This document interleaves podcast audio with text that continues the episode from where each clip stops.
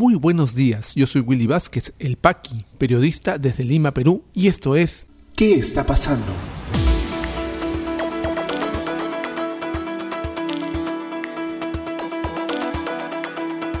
Estas son las noticias de hoy lunes 18 de enero de 2021. Para la ministra de Salud Pilar Macetti, la situación actual de la pandemia en el país es similar a la de mediados de abril del año pasado. Caso de ex fiscal supremo Tomás Galvez se decide hoy en la Subcomisión de Acusaciones Constitucionales. Desaprobación de presidente Sagasti es de 57%, superando su aprobación según una encuesta de Ipsos Apoyo. Vamos al desarrollo de las principales noticias aquí en ¿Qué está pasando? Ya es un hecho y por todos conocidos que estamos en medio de un repunte grave de contagios por COVID-19 en el país. Se han tomado medidas la semana pasada desde el Ejecutivo para poder contenerla. Hemos tenido un primer fin de semana en donde ha habido inmovilización total o, inmovilización de autos, dependiendo del nivel de alerta del grupo de regiones.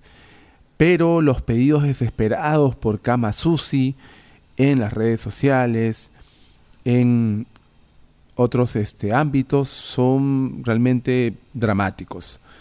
Pero paralelamente a esto, todavía se ve que la policía interviene, fiestas privadas, eh, reuniones sociales, en donde la gente, harta de toda esta encierro y esta incertidumbre, pues ya no puede más y, trata de buscar algún tipo de compañía, de solaz, de, de, relajo eh, en, la, en grupos, en, tratando de olvidar que hay una pandemia que mata, que mata eh, además de una forma bastante desesperante.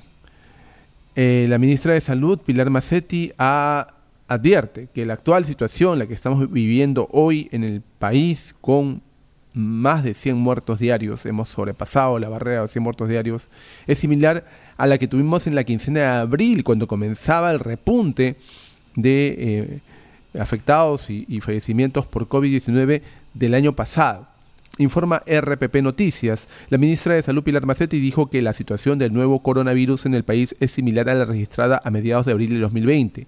Estamos empezando esta segunda ola de la COVID-19 que está en ascenso. Es más, les puedo decir que hemos llegado algunos cálculos y no eh, nos encontramos más o menos cuando estábamos en quincena de abril y las cifras siguen subiendo, advirtió. Pilar Macetti indicó que el aumento de casos de contagio de coronavirus se habría producido a causa de la llegada de la variante británica y que probablemente en febrero y marzo el Perú viva la etapa más alta de la segunda ola de COVID-19. Esperamos todavía momentos más álgidos, ojo. Por otro lado, la ministra de Salud manifestó que se firmó hoy el convenio para el transporte aéreo de la vacuna contra la COVID-19 del laboratorio Sinopharm hacia nuestro país. Ya llega la vacuna, que no es en realidad eh, más que un método de contención, solamente llegan, ojo, un millón de vacunas en los próximos días y todavía van a demorar los siguientes lotes, o sea, nada cambia en realidad, hay que seguir cuidándonos. Ayer veía en unos noticieros nocturnos que las personas sin intención de justificarlas buscan pues esto, salir de, de ese encierro, de la incertidumbre de lo que vendrá, a reunirse. En la Río Chillón hay unos sitios de esparcimiento donde la gente se mete al río, se juntan con otras, más adelante también hay una especie de piscinas más arriba, eh, rumbo a Caraballo, eh, piscinas naturales en donde la gente se arremolina.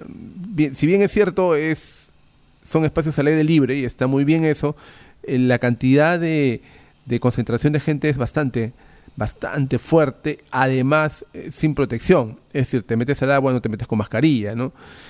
Es lamentable realmente todo lo que estamos viviendo actualmente y el sistema de salud ya no da para más.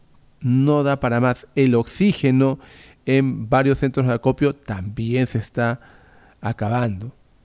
Pese a todo lo que implica seguir manteniéndonos alerta con las medidas de seguridad, distancia social, mascarilla, lavado de manos, evitar lugares concurridos, hay que hacerlo. No va a haber forma de afrontar todos los casos que se vienen y los que se descompensan y, llegan a necesitar ventilación mecánica y no hay. Lamentablemente vamos a ver morir mucha gente y eso es muy grave. Tratemos de seguir cuidándonos en la medida de lo posible de la mejor forma posible. Y la Subcomisión de Acusaciones Constitucionales recibirá hoy los descargos del ex fiscal Tomás Galvez, Tomás Aladino Galvez, eh, eh, quien está, ha sido suspendido como sus funciones de fiscal supremo, y se le acusa de haber eh, obstruido el trabajo de los fiscales Rafael Vela y Domingo Pérez, recordemos el año nuevo del 2019. Informa el diario El Comercio. La Subcomisión de Acusaciones Constitucionales del Congreso de la República sesionará hasta el lunes 18 de enero a fin de escuchar los descargos del suspendido fiscal supremo Tomás Galvez frente a una denuncia constitucional en su contra por supuestamente haber obstruido el trabajo de los fiscales Rafael Vela y Domingo Pérez, miembros del equipo especial Lavallato. Su accionar estaría inmerso en infracciones en los artículos 39, 44 y 139 de la Constitución. Galvez denunció a ambos fiscales imputándoles haber actuado a favor de la empresa Odebrecht. Según la agenda de dicho grupo de trabajo publicada en la web del Parlamento, la 14 sesión virtual está programada para iniciarse a partir de las 9 y media. Cabe mencionar que Galvez también ha sido denunciado constitucionalmente por la fiscal de la Nación, justo al juez supremo César Inostroza y los ex integrantes del Consejo Nacional de la Magistratura, Orlando Velázquez y Julio Gutiérrez Pebe, por sus supuestos vínculos con los cuellos blancos del puerto por ese mismo caso, en julio del año pasado, la Junta Nacional de Justicia suspendió a Galvez por seis meses en el ejercicio de sus funciones como fiscal supremo. Pérez señaló que, luego de escuchar los, los, descargos del magistrado suspendido, se inicia un plazo de cinco días útiles para la elaboración del informe final sobre el caso, el cual luego es derivado a la Comisión Permanente y al Pleno del Parlamento.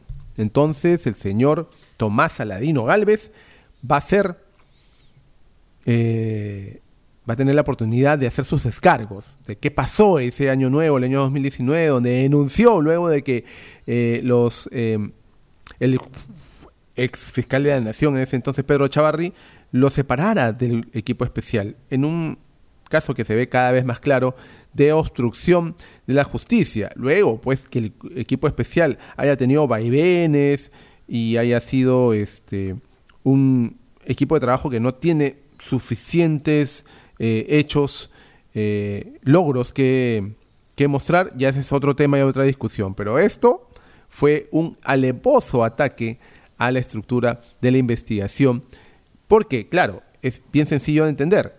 Este señor eh, Tomás Aladino Galvez, Pedro Chavarri, todos esos fiscales tenían vínculos con el caso que el equipo especial estaba investigando. Era muy, muy claro. Vamos a ver en qué termina. Veremos pues que la subcomisión de acusaciones constitucionales, que esto va en paralelo, ¿no? La subcomisión no plantea ninguna sanción penal, sino más bien política, una inhabilitación para ejercer cargos públicos, por ejemplo. Eso es lo que le toca al Congreso. El señor Tomás Aladino Alves también tiene una investigación en la Fiscalía, pero hasta que la Junta Nacional de Justicia no lo destituya, como se pretende hacer con Pedro Chavarri, no se le podrá tocar judicialmente. Veremos, pues, como les digo, en qué termina este caso.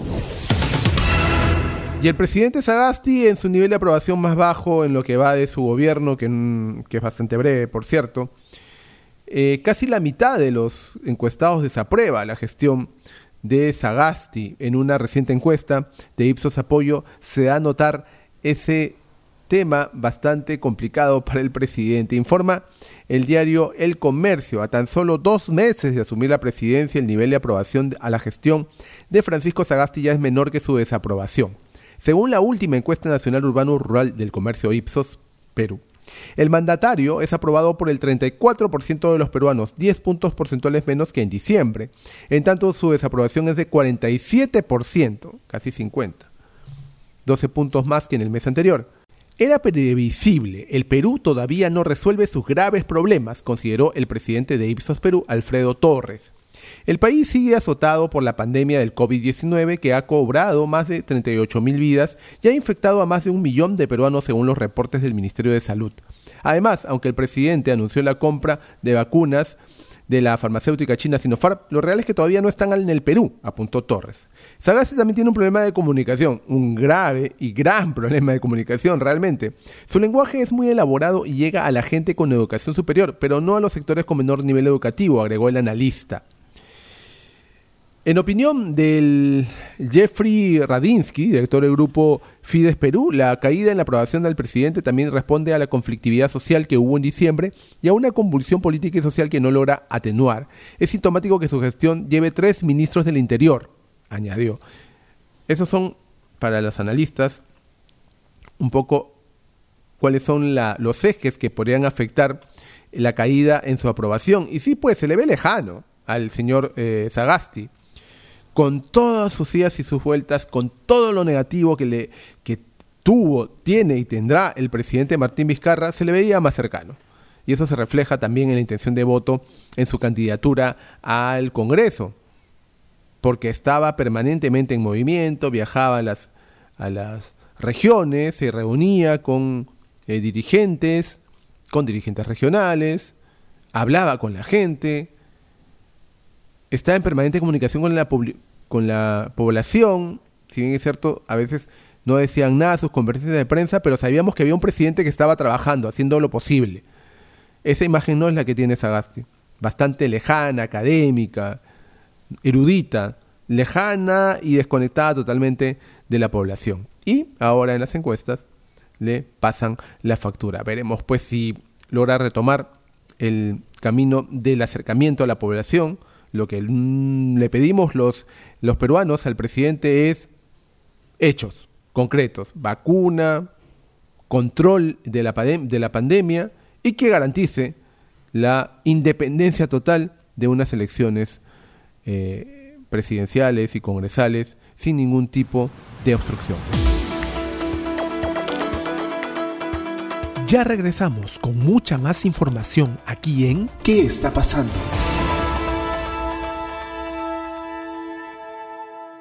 Y este podcast llega a ti por un gentil auspicio de La Mamina.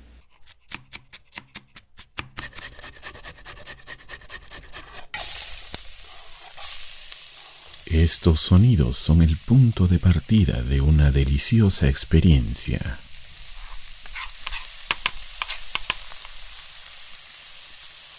La mamina, lasañas, pais y más. Cocina casera en tu mesa. La mamina. El amor se come. Delivery gratis San Miguel, Magdalena, Jesús María, Pueblo Libre, Surco y San Borja. Para otros distritos, consultar tarifa de reparto. Llámanos al 910-833-575.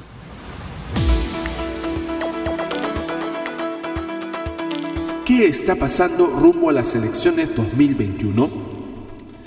Candidata presidencial Keiko Fujimori afirmó que si sale electa, indultaría a su padre, condenado a 25 años de prisión por crímenes de lesa humanidad. Jurado Nacional de Elecciones ratificó decisión que deja fuera de carrera a la agrupación Frente Esperanza de Fernando Olivera. Según encuesta de Ipsos Apoyo, Ollanta Keiko Fujimori, César Acuña y Julio Guzmán encabezan el antivoto. ¿Qué está pasando en la economía?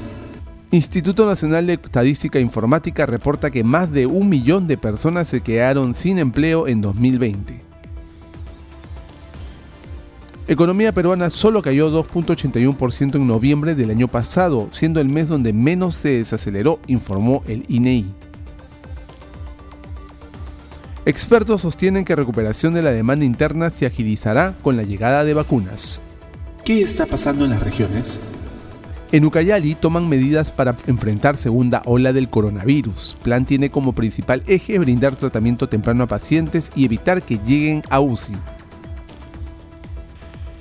En Apurímac implementan pruebas antigénicas enviadas por el Ministerio de Salud para la detección del COVID-19. En la libertad, destrave de obras de Chavimochic sigue siendo prioridad para el gobierno. Gobernador regional afirmó que decisión política del Ejecutivo está tomada. COVID-19 en el Perú.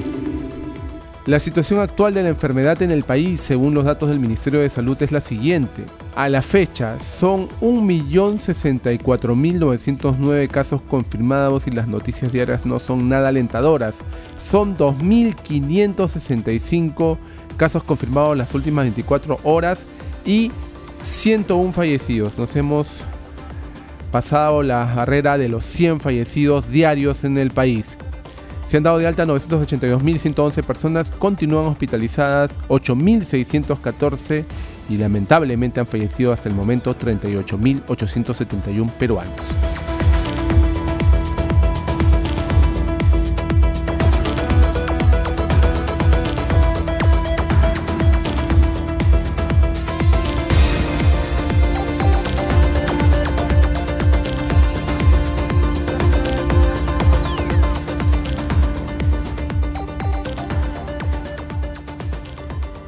Si te interesó este podcast de noticias, recomiéndanos con tus contactos porque estaremos enviando este audio todos los días para que puedas tener una aproximación noticiosa a lo que está pasando en el país.